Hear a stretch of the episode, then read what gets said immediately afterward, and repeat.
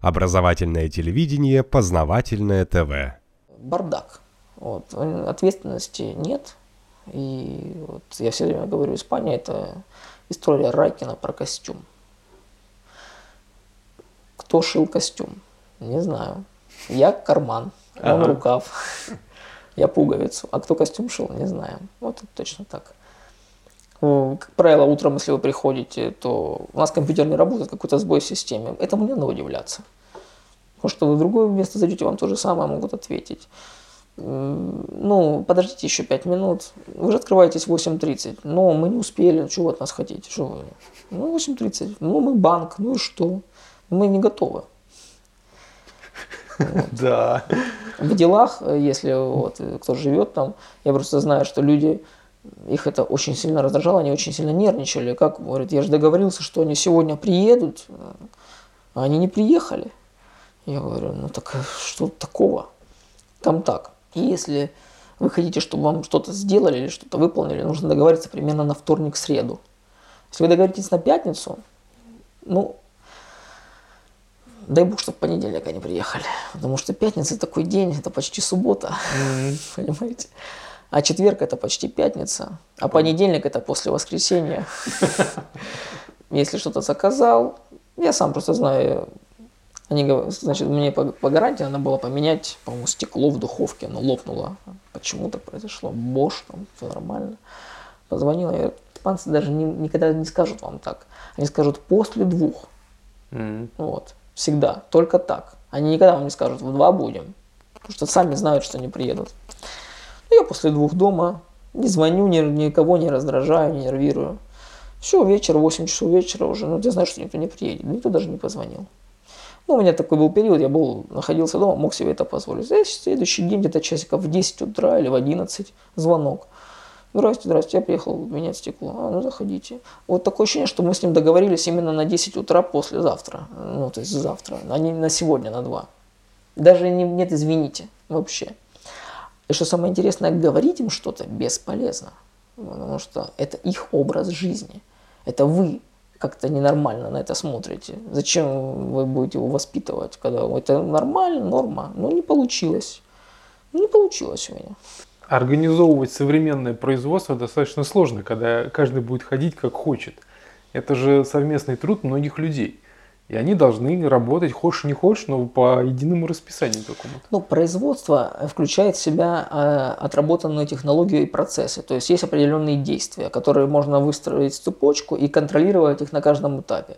А если мы говорим с вами об оторванных услугах, один вам должен привезти, не знаю, лампочку, а другой должен приехать лампочку это прикрутить. И вы говорите, тот, кто привезет лампочку, обещал приехать после двух. А во сколько теперь приходить тому, кто будет прикручивать? Вы уже не знаете. То есть вам нужно сначала удостовериться, что лампочка у вас здесь, после этого вы уже можете договориться с этим. Понимаете? Хотя все может займет 15 минут. Но на это потребуется день, два, может неделя. Лампочка задержалась, разбилась, кто-то заболел, мы перепутали. Это нормальное явление. И я просто в своих делах знаю, что если я о чем-то договариваюсь, там, ну, для кого-то что мы делаем, надо доставить какой-то продукт, какой-то материал, инструмент. Никаких обещаний я сам никогда никому не дам. Я говорю, ориентировочно сказали там через две недели, хотя я, может быть, договариваюсь уже на этой неделе. Я знаю, вот этот запас мне надо делать, mm-hmm. по-другому никак, просто никак. И даже несмотря на кризис, вообще ничего не изменилось. Вы заходите в магазин, и на вас так смотрят, господи, ну что ты пришел, что тебе еще тут надо? Вот у них нормально. Вот мне сами ребята говорили, ой, я зарабатывал раньше там тысяч пять, у меня получалось в месяц. 5000 это очень большие деньги для Испании. Я не знаю, я таких денег не зарабатывал там. Ну, сейчас там получается там тысяча. Но я смотрю, у него ритм тот же самый, как бы он и не пытается больше. Ну, было 5, а теперь тысяча. Ну, ничего страшного. 5 проедали, ну и тысячу проедим. Все нормально. Да, забавно. Но есть смекалисты, есть смекалисты, кто смог где-то вылезти, где-то там пролезть и так далее. А взятки берут? Я не знаю таких вообще случаев. Я знаю, что берут, потому что ну, работая там с юристом, с людьми, которые где-то там что-то вращаются вверху, там бан, банкиры, есть какие-то лазейки. Ну, во-первых, мне никогда в жизни этого не было необходимо делать, потому что все очень хорошо отлажено. Есть э, компьютерная система, то есть если вам куда-то надо в учреждение прийти, есть там номерки везде.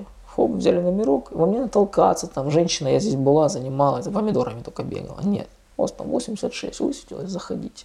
Потом по интернету многие вещи заказываются, и документы могут присылать, там, выписки какие-то вам нужно. По телефону компьютер с вами разговаривает, ну, потом может оператор начать говорить. Комфорт вот этих вот э, цифровых услуг, он, он высок. Единственное, может быть, что неудобно, что не работают всего до полудня. Вот, административные учреждения в 2 часа закрываются. Мгм. И банки тоже. И что они делают оставшееся время? Домой. Со скольки начинают работать? Банки с 8.30, администрация, я не, не знаю, с 9, по-моему. Да, с 9. Ну, это совсем немного. С 9 до 2 это 5 часов. Да. Ну, они час, как правило, после закрытия еще там находятся, может, А. какие-то организации до трех. Да, не напрягаются. В общем. А вот это, кстати, слово точно для нашего места. Не напрягаются. Они сами говорят, а зачем нам напрягаться? У них так. Рабочий день закончился, завтра сделаем. Зачем сегодня напрягаться? Ну зачем? Если мы сегодня сделаем, завтра без работы останемся. Познавательная точка ТВ. Много интересного.